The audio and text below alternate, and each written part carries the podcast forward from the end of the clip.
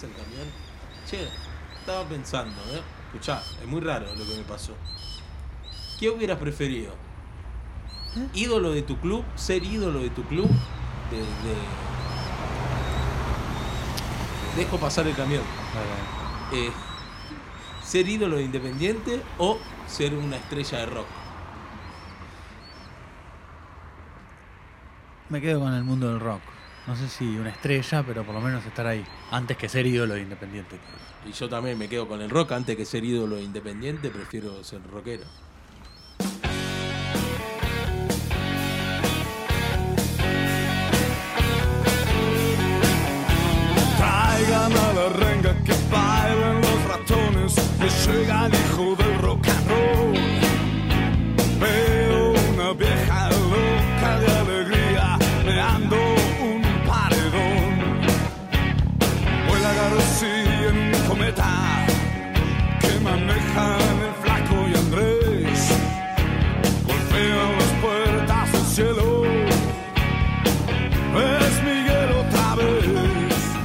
¿Quién creyó que esto iba a ser un hit? A mí me encanta, ¿eh? A mí me encanta. Mal, mal. Sobre todo viendo otros cantantes que pasaron por la música, que por suerte no no están en el programa de hoy, pero lo vamos a nombrar cuando sea el momento indicado. Pero ahora es hablar de Germán Adrián Burgos, quien pocos saben que fue arquero de River y del Atlético de Madrid. Muchos solo lo conocen por su faceta rockera. Y de Ferrocarril Oeste. y de Ferrocarril Oeste y técnico de Newells hace muy poco tiempo. Por desgracia le fue mal. Alguien a quien queremos mucho.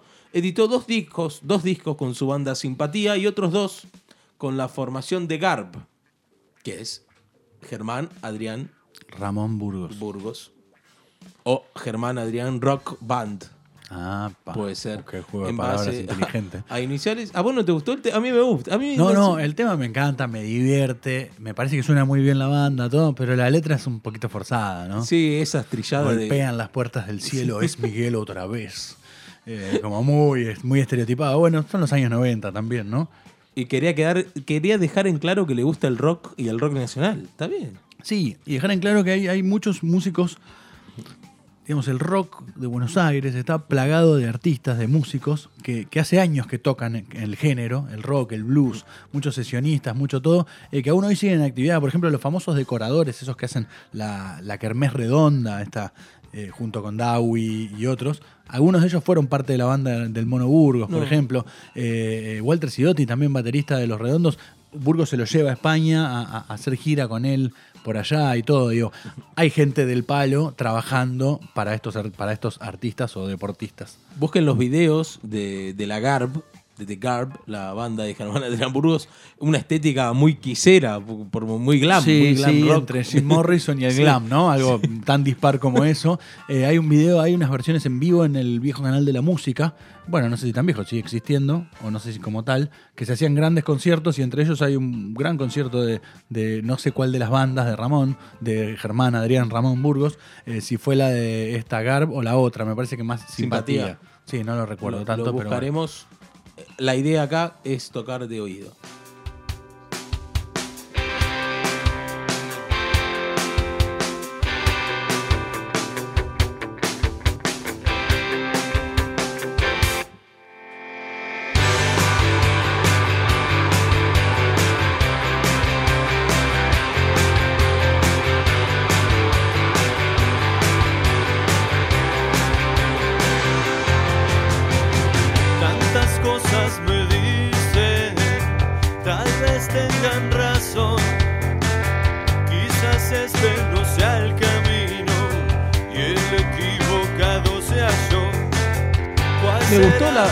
Instrumental, me gustó mucho. ¿eh? Suena la banda, decís. Sí. Estamos hablando de Los Mil Hormigas, eh, un grupo que hace algunos años editó dos álbumes y hace poco en el 2020, suponemos a raíz de la pandemia y todo, editó algún, algún tema ahí suelto, como bueno, como se acostumbra por estos tiempos también. Hablamos del grupo que formó el rifle Pandolfi. Eh, reconocido campeón de las eras Bianchi, podemos Sí. decir, tanto principalmente en Vélez, un ídolo de Vélez de la época, un Vélez que tenía como muchos Outsiders. habitantes del rock, digamos, en algún punto. Recuerdo Bacedas, por ejemplo. Muchos que por lo Eh, menos. Manusovich. El ruso Manusovich, totalmente, muy, bueno, hoy convertido en panelista televisivo, eh, pero antes de todo ese personaje también muy ahí, y muy amigos de los piojos, de todas esas bandas también de la época de los 90. ¿Sabes que decís Pandolfi? Y nada que ver, voy a hacer un out of context. Hay un video de, de cuando Bianchi lo quiere llamar para un partido que no venía. No venía el rifle Pandolfi, no venía y le, y le gritaba Bianchi. Es muy gracioso. No tenía ganas de entrar, abrí los ojitos y El no tenés ganas de entrar famoso era con el rifle. era con el rifle Pandolfi. Bueno, muy amigos de los piojos, decíamos. Inclusive hay alguna autoría de algún tema en el cual el rifle Pandolfi comparte autoría con Tavo Kupinski, guitarrista fallecido de los piojos en un accidente de tránsito hace ya algunos largos eh, años. Eh, lo cierto es que siempre, siempre hubo, hay como una especie de personaje de los medios del fútbol y del rock que siempre estuvieron unidos y aún hoy lo están. Y los piojos fueron parte de eso también, ¿no? Sí, total. Junto con Matías Martín y algún otro, hablando de los medios, y algún otro personaje que armaron como una. Hasta han tenido sociedades, creo, en algún restaurante, no sé, eh, en cosas así. eh, y ese Vélez tuvo mucho de eso. Y posteriormente, bueno, el rifle jugó en Boca también. Y luego se terminan retirando del fútbol casi para dedicarse por completo a la música. Obviamente no fue así, o, o sí, pero no, no, no fue algo que, prosperó, digamos. Creo que el famoso no está más el Locos por el Fútbol. Creo que era ese el lugar de ellos. Y es verdad, ¿no? Los piojos, como sin ser futbolistas, ninguno de ellos, muy futbolero, fue una de las bandas que más unió ambos folclores. Hubo una relación en eso. Las camisetas, me acuerdo mucho show de, de Ciro con la camiseta de. de quitando a. Diego, ¿no? Eh, quitando a Maradona, que bueno, siempre estuvo en todos lados, vamos a, a decirlo así. Eh, con los piojos hubo algo ahí muy. sí. Y bueno, y fue toda esa época, fue como la consagración de aquel viejo debate de la futbolización del rock y toda esa historia, ¿no? Tiene Totalmente. que ver con eso. Sí, mucho, me recuerdo muchas imágenes de- del Pupi Zanetti teniendo visitas acá yendo a ver a los piojos. ponele.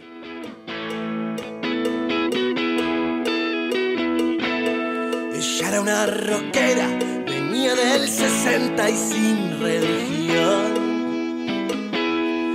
Él era consumista y algo pesimista del año 2000.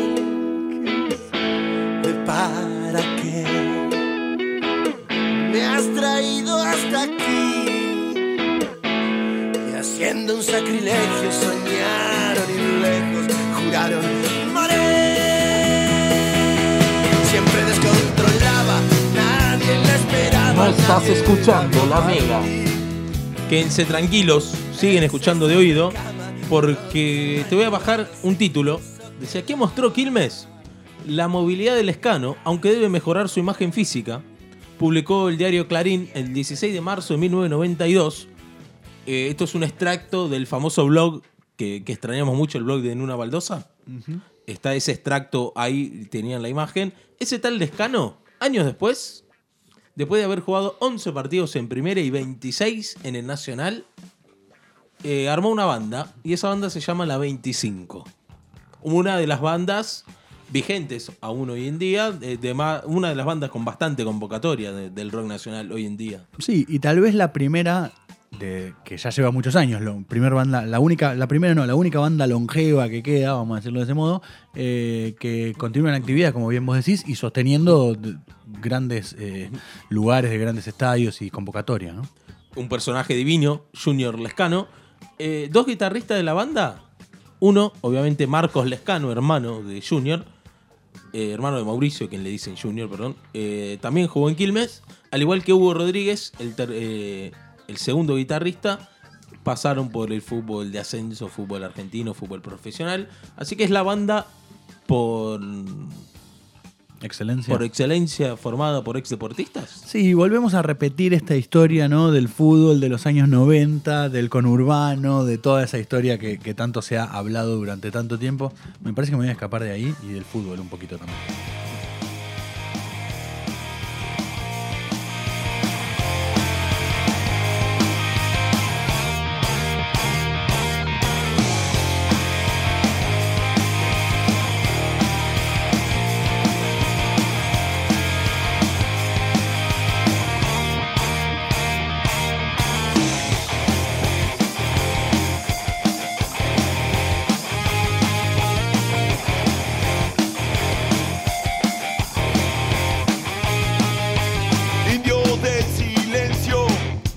conciencia que camina y contamina a mi.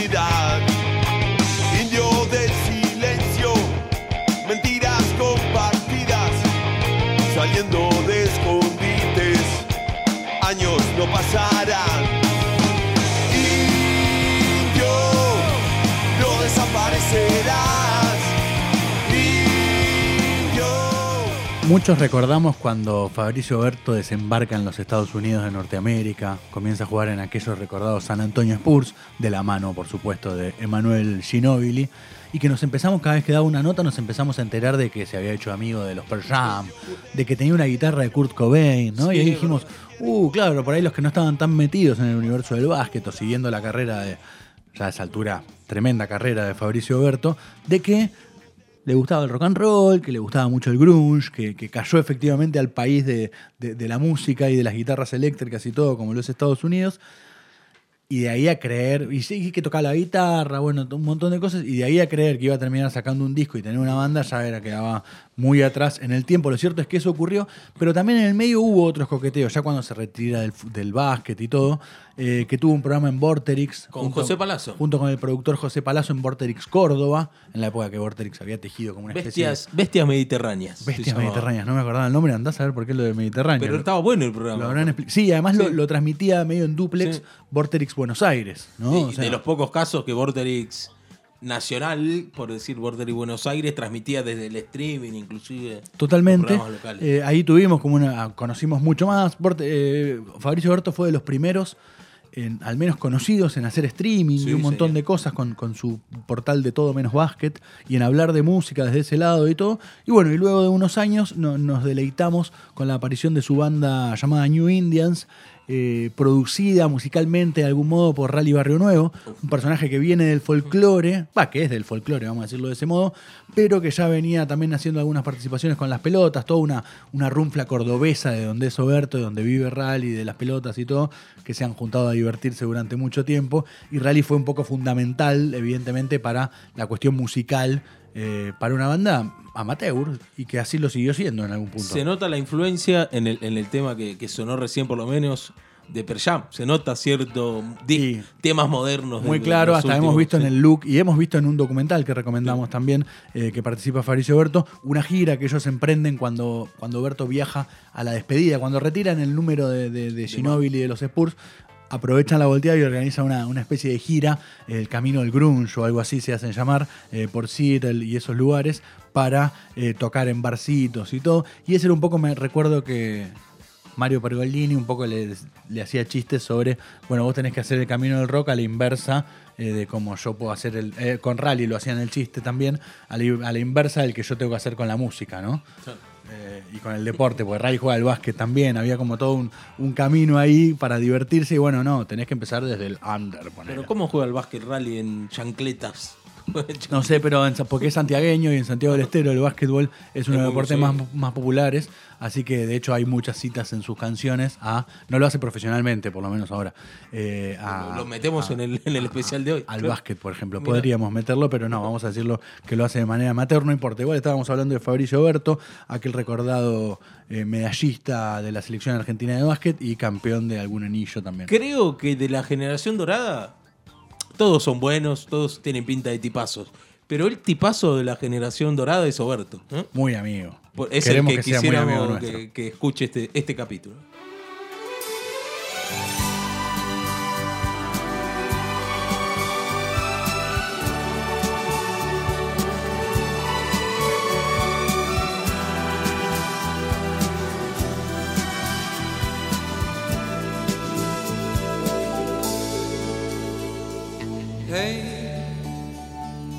Vayas presumiendo por ahí, diciendo que no puedo estar sin ti. Ya no hay más de estos, ¿eh? Tú que sabes de mí. Hey, ya sé que a ti te gusta presumir. Galanes eran los de antes. Tremendo. los ¿Cómo le hubiera ido mejor a Julito Iglesias a nivel fama? ¿Con la música o siendo arquero del Real Madrid? ¿Usted qué dice? Mm, Con la música. ¿Sí? ¿No le tenés pinta? ¿Cómo le va a ir mejor de lo que le fue? Bueno, pero en la- sí, bueno, pero como arquero del Real Madrid por ahí era No sé, dicen que algo había ahí. Fue arquero en Real Madrid y hasta que un accidente automovilístico le causó dos años sin poder caminar casi, así que tuvo que abandonar la actividad futbolística. Yo creo que le hubiera ido bien, pero por ahí si fuera... Imagínate esto. O muy raro lo que te voy a plantear. A ver. Igual me conocés bastante. Por ahí si él hubiera sido arquero en Real Madrid, Enrique Iglesias, ¿qué hubiera sido? ¿Arquero en Real Madrid o músico? En esta realidad paralela que acabo de inventar. Nada, Nada. nada, empresario. El manager. Porque además estamos hablando de un Julio que hubiese sido arquero hace muchísimos años, Muchísimos ¿no? años, O sea, Julio tiene, tiene su. que peina sus canas ya. Y digamos. Enrique también, ya. Y Enrique es un veterano también. Es difícil verlo de ese modo porque es el hijo de, más allá de que haya hecho su carrera, pero no creo que haya sido artista. ¿No? Es, me, un futbolista. poco en el caso de Palito Ortega, Manuel Ortega, que, que durante un tiempo se los ponía como en un lugar Pero parecido. todos ¿no? siguieron algo en la- el arte. En el arte, por eso, pero hubiesen sido otra cosa si Palito hubiese sido solo gobernador. Bueno, no hubiese sido gobernador sin ser cantante, pero. Yo creo que hubiera sido un futbolista. Sácame de ahí que nos estamos metiendo en otro lado. Yo creo que Enrique Iglesias hubiera sido un futbolista. No sé si de Real Madrid, pero de un Villarreal, un Sevilla, ponele. Puede ser.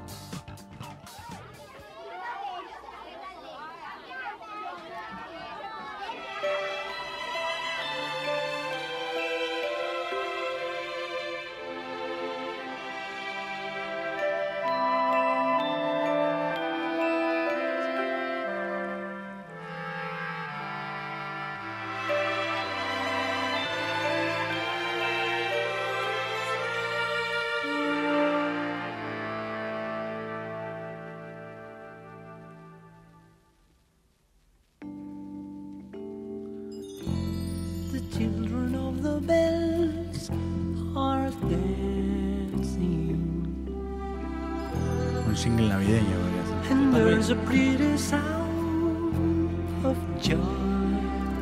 Es una canción de que en las películas están armando el arbolito después de una discusión. Totalmente. Bueno, se llama Children of Bells, Niños de las Campanas es su traducción y es como está subido hoy en día. Eh, estamos hablando de aquel famoso disco en el cual vimos el crossover entre Luis Alberto Spinetta y Guillermo Vilas, disco grabado en los Estados Unidos. Eh, y esta es la canción de ese disco, el disco llamado Only Love Can Sustain, solo el amor puede sostener, que está firmada por los dos. Bueno, lo cierto es que el disco es del Flaco Spinetta, con la producción ejecutiva, vamos a decir de algún modo, de parte de Vilas, puso el dinero, lo llevó a la CBS, lo, hizo grabar en Estados Unidos, y un disco del cual el, mismísimo Flaco, lindo solo guitarra, estamos escuchando igual, eh, renegó mucho. Era muy renegado el flaco. Era muy renegado en líneas Más allá de- generales, De, de sí. la apariencia de, de no, de esa ser de luz. de ser de luz que todos tenemos. eh, es cierto que era muy renegado, se enojaba mucho con determinadas cosas del pasado, con muchas cosas, eh, y renegó mucho de este disco por haber tenido que cantar en inglés. Otra escuela, ¿no? Recordemos, otra época. eh, por no haber podido meterse demasiado en los arreglos que venían ya impuestos por el, por el productor artístico que Vilas había designado en la CBS para que toque con él y demás. Pero bueno, lo cierto es que compartieron la coautoría de eso, que eran muy amigos. Así que vamos a hablar de una especie de crossover musical entre Vilas y el Flaco. Y de Vilas con la música también, del Flaco con el deporte. Habrá jugado bastante a la pelota, pero no vamos a hablar mucho, solo esa, esa amistad. Y de Guillermo Vilas, un poco que, como siempre, este personaje tan excéntrico de- del deporte argentino, eh, muy egocéntrico también, además, sacó, un- sacó un disco Vilas en los 90, y él dice que fue de música house, que experimentaba con máquinas de sonido y computadoras, que fue pionero en eso. En ese disco había temas como Tú eres para mí lo que siempre soñé, el tema que, que todos recor- recordamos y todo. Eh, y de hecho él dice que con los chicos que estaban involucrados en ese proyecto se convirtieron en el centro de la movida dance argentina. O sea que él fue pionero de la movida dance argentina. Es cierto, de ahí salieron músicos que estuvieron luego en Desacados, aquellos que compusieron aquel recordado hit Ritmo de la Noche y otros. Yacimel, uno de los primeros raperos que podemos recordar como tal eh, en la Argentina. Hasta Guillermo de Deró, dice también. Eh, y también que hubo muchos que fueron parte de la Over House Party, la primera rave que se hizo en Buenos Aires. Hoy en día ya no se llaman ni raves, creo, ¿no? No sé cómo se llaman. Por suerte, no- nunca fui invitado a una. En 1992 cambiaron las bandas y Guillermo Vilas formó Doctor Silva, una banda junto a Julio Sáez, que habría que revisar si estamos hablando del manager del Indio Solari o no. Hay que meterse. No pude rastrearlo, pero bueno, es músico también, puede ser. Hugo Raca y Cacho Darias, que hacían un rock más heavy, aparentemente. Eh, y también armó una banda que se llamó Los Bjorn Born. Los Bjorn Born. Los Bjorn eh, Guillermo Vilas y los Bjorn Born, no sé muy bien la traducción, perdónenme, Borg, lo que estoy sí. diciendo. Y luego armó una banda que se llamó Etiopía con Silvio Furmansky y hasta se dice que estuvo Luis Salinas en algún momento en la banda de, de Guillermo Vilas, un personaje de esos que tal vez es una frase hecha, pero que ya quedan pocos en, en la cultura y en el, el deporte argentino. Un, un personaje divino. Recomiendo documentales de Vilas, que hay un montón. Sí, de hecho se, se- se aborda esto en alguno de ellos, ¿no? Vilas era, era el de Tengo miedo de equivocarme. No lo edites. No lo edites. El Pío Pío Pa. No, Pío Pío Pa era La de Ringo, Ringo Bonavena. Bonavena. Ringo Mira, Bonavena, de bueno. quien no sé si tenemos algún caso por ahí, pero bueno, el caso de Ringo. Lo estamos haciendo Cantando muy agudito, Sí. eh, con esas paradojas de que, eh, como un boxeador, esa cosa de la hombría del púgil, ¿viste? Y toda esa estupidez que suele haber alrededor del mundo del boxeo. eh, cantaba pío, pío, pío. Un tipo, siempre. un tipo que le había dicho gallina a Muhammad Ali Claro, cantando tremendo. Pío Pío Pío Pío Pa.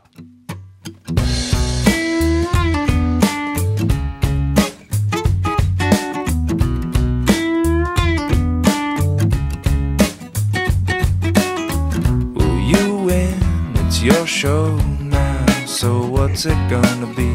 Cause people will tune in. How many train wrecks do we need to see before we lose touch? Oh, and we thought this was low.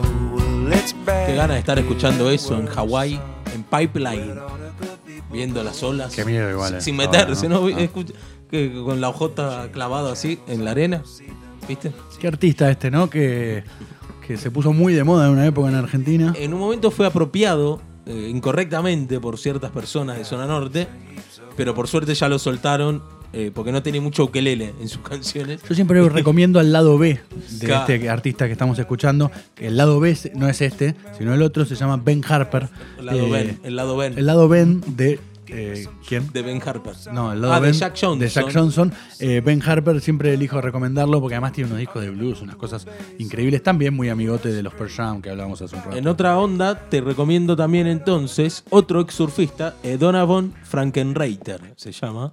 eh, música parecida a Ben Harper y etcétera. Bien. Pero hablamos de Jack Johnson, que fue un surfista y bastante bueno, muy bien rankeado para entrar por lo menos en las categorías nacionales. A los 17 años, eh, hacía competencias, etcétera. Era muy bueno.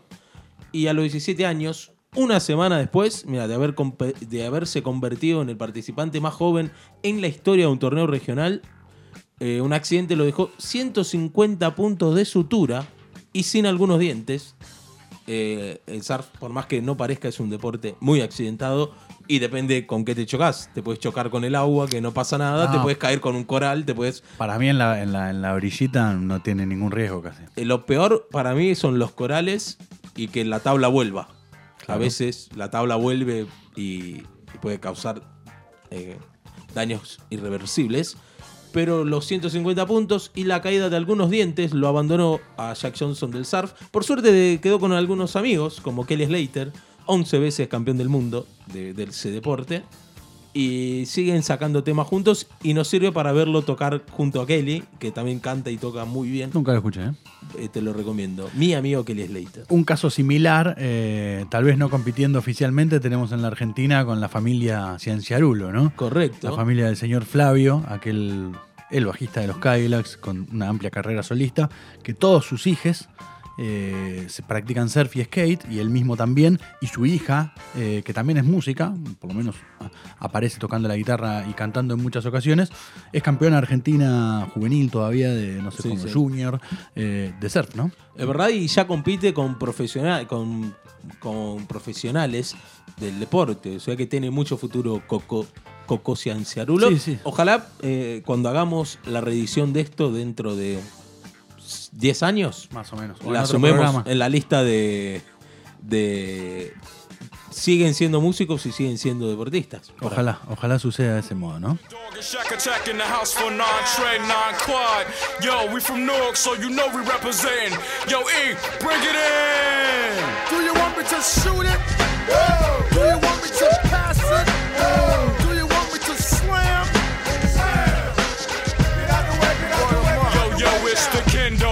About the shack attack. Where's our hook, black? Yo, yo, we don't need that. Now it's time for me to get wide open. I start smoking. I am no joke, the shack has spoken. I dominate my competition and bust 'em with the ammunition and choose my own opposition.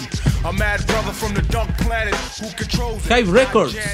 Eh, la discográfica. Tengo miedo de que te largues a llorar ahora. Porque los voy a nombrar a los Backstreet Boys. Que era la. La banda insignia de Hive Records. La última banda de pop del- La boy de band. la historia. La última boy band de la historia. Eh, en un momento se ve que tenían un montón de plata y tiempo libre y dijeron, che, ¿y si traemos a un jugador de la NBA a grabar unos temas? Y lo fueron a buscar a uno que se llamaba Shaquille O'Neal, que en esa época rompía tableros a, a lo pavote. Referencia de los años 90, desde el post-Jordan, aunque obviamente llegaron a, a- Creo que habrán coincidido algunos años, pero del, del post-legado de Jordan, referencia del marketing en la NBA. En el otro extremo, además, malo tirando tiro libres, un cuerpo totalmente desproporcionado para esa perfección de, la supuesta perfección del deporte, eh, y que ya empezó a romper otra marca, era Reebok su marca, y empezó a romper determinadas cuestiones estéticas también, las famosas zapatillas de Reebok con, con- de cebra, ¿sí? y algunas cuestiones así, y eso, la ruptura de tableros, todo, y recuerdo este momento en el que aparece eh, así, como un cantante. De hecho, hizo películas también Shaquille O'Neal, un montón, va, un montón, no, cuatro o cinco. Participó en alguna que otra serie. Grabó, mira, estos discos con Hive Records. Respect, Shaq Fu, Shaq Diesel, eh, You Can't Stop the Rain, The Rain sería. Un montón, cuatro. Después nos critican el inglés, pero no se No, si, si quieren hacernos canje de clase de clase de inglés, arroba de punto oído en Instagram. Tenemos tiempo libre. Y de un álbum final, el último disco fue Shaquille O'Neal Presents Here's Super Friends. Con super amigos, pero nunca salió. Iban a grabar un disco con otros raperos de la costa oeste. ¿Te acordás que hablamos mil veces de la costa oeste de la guerra? Pero no, no salió a la luz. Hubiera estado bueno un disco no de Shaquille O'Neal con Dr. Dre. Bueno, era la época, ¿no? Claro. Claro. 2 metros 16 de puro rap y de puro hip hop. Y cero tiros.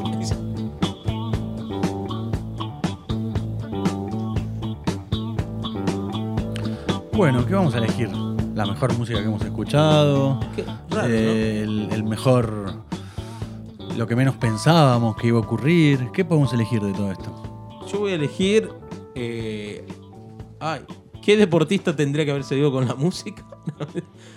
y nos hubiera hecho un bien a todos. ¿Y qué músico podría haber seguido en el, en el deporte? No. Y es que no sabemos muy bien qué hubiese pasado. Yo me voy a quedar en todos estos casos con Fabricio Berto. eh, porque lo queremos mucho, porque nos cae Sí. muy bien y porque algún día nos Es un gustaría- amigo. Él no lo sabe, Es pero un es un amigo, amigo. es de esos tipos que son amigos de nuestros, aunque ellos, por supuesto, no lo sepan ni lo vayan a saber. No, no creo, Nunca ojalá. jamás. Eh, lo que sí, y además eh, reconozco su esfuerzo. O sea, Oh. claramente no tiene talento para cantar, como no lo tenemos ninguno de nosotros, y sin embargo estudia, se preocupa. En ese documental que hablábamos, eh, él se muestra estudiando canto y todo, y me parece que ese esfuerzo eh, hay que reconocerlo también. Yo me voy a quedar con Germán Burgos. Bien, perfecto. Porque me gustan los dos temas que escuché de él. Ok. ¿Y el Danny Stone? Ah, me olvidé, tocó hace poco, me parece. Bueno, ya fue cortar.